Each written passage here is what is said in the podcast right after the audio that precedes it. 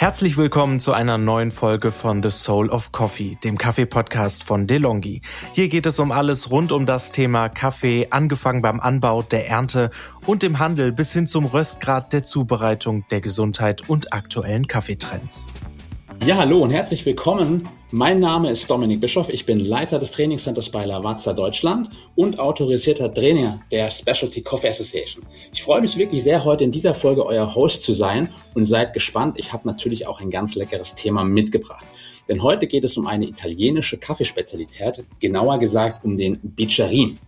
Und obwohl diese exakte Zubereitung bis heute ein gut gehütetes Geheimnis ist, und glaubt mir, ich habe hier wirklich vieles versucht, um da dran zu kommen, zeige ich euch dennoch in dieser Podcast-Folge, wie auch ihr diese leckere Kaffeespezialität in nur wenigen Schritten ganz einfach zu Hause nachmachen könnt.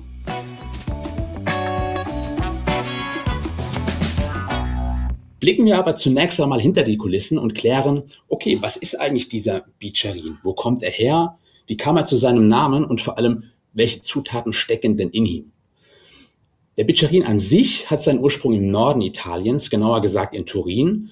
Und damit stammt eben auch sein Begriff aus dem Piemontesischen und bedeutet so viel wie Gläschen.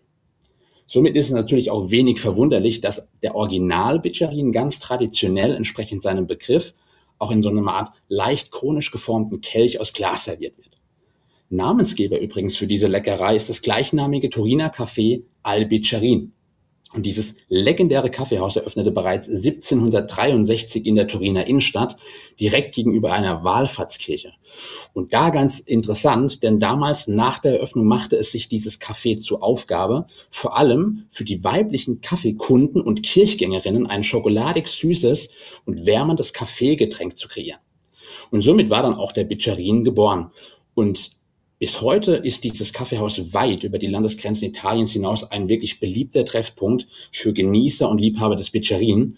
Und ich glaube an dieser Stelle gleich mal ein Reisetipp, wenn ihr in Norditalien unterwegs sein solltet, unbedingt mal im Café Al Biccerin vorbeischauen und den Original Biccerin genießen.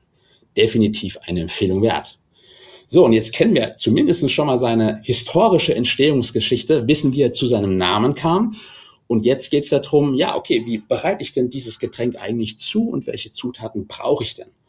Und tatsächlich braucht ihr dafür gar nicht so viele Zutaten. Es ist nämlich nur Schokolade, Milch, Schlagsahne und natürlich Kaffee. Und zusätzlich benötigt ihr ein Glas mit einer Füllmenge von etwa 250 bis 300 ml.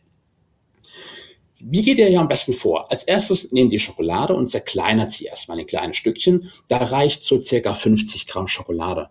Und hier könnt ihr völlig kreativ sein. Ihr könnt auch nach eurem individuellen Gusto entweder die etwas süßere Milchschokolade oder gerne auch die etwas herbere Zartbitterschokolade verwenden. Dann gebt ihr diese Schokoladenstückchen in Milch, circa 100 ml Milch sind hier ausreichend und bringt sie darin schön zum Schmelzen, damit ihr am Ende eine wirklich schöne, cremig heiße Schokolade habt.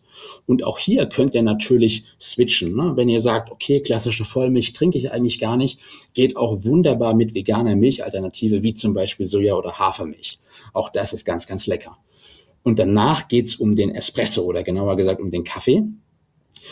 Brüht den Kaffee am besten frisch während der Zubereitung des Bicharin. Hier entweder einen einfachen Espresso oder wenn ihr es kräftiger mögt, das bevorzuge ich immer ganz gerne, dann natürlich auch einen Espresso Doppio. Hierfür ganz klassisch den Kaffeevollautomaten oder aber auch eure Siebträgermaschine verwenden, was ihr dafür zu Hause auch zur Verwendung habt. Natürlich geht das auch als kräftiger Lungo aus einer French Press überhaupt kein Thema.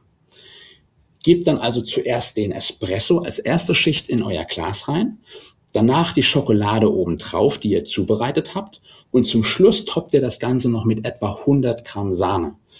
Und wenn ihr hier etwas Zeit sparen und die Sahne nicht selbst steif schlagen wollt, so habe ich das ja immer gemacht, muss ich ja gestehen, habe ich auch tatsächlich äh, sprühfertige Schlagsahne verwendet. Könnt ihr natürlich machen. Ne?